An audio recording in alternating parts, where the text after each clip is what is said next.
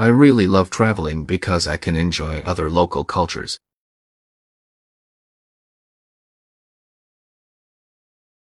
I really love traveling because I can enjoy other local cultures.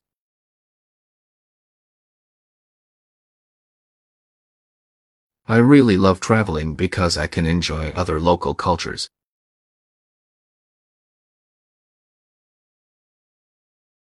I really love traveling because I can enjoy other local cultures.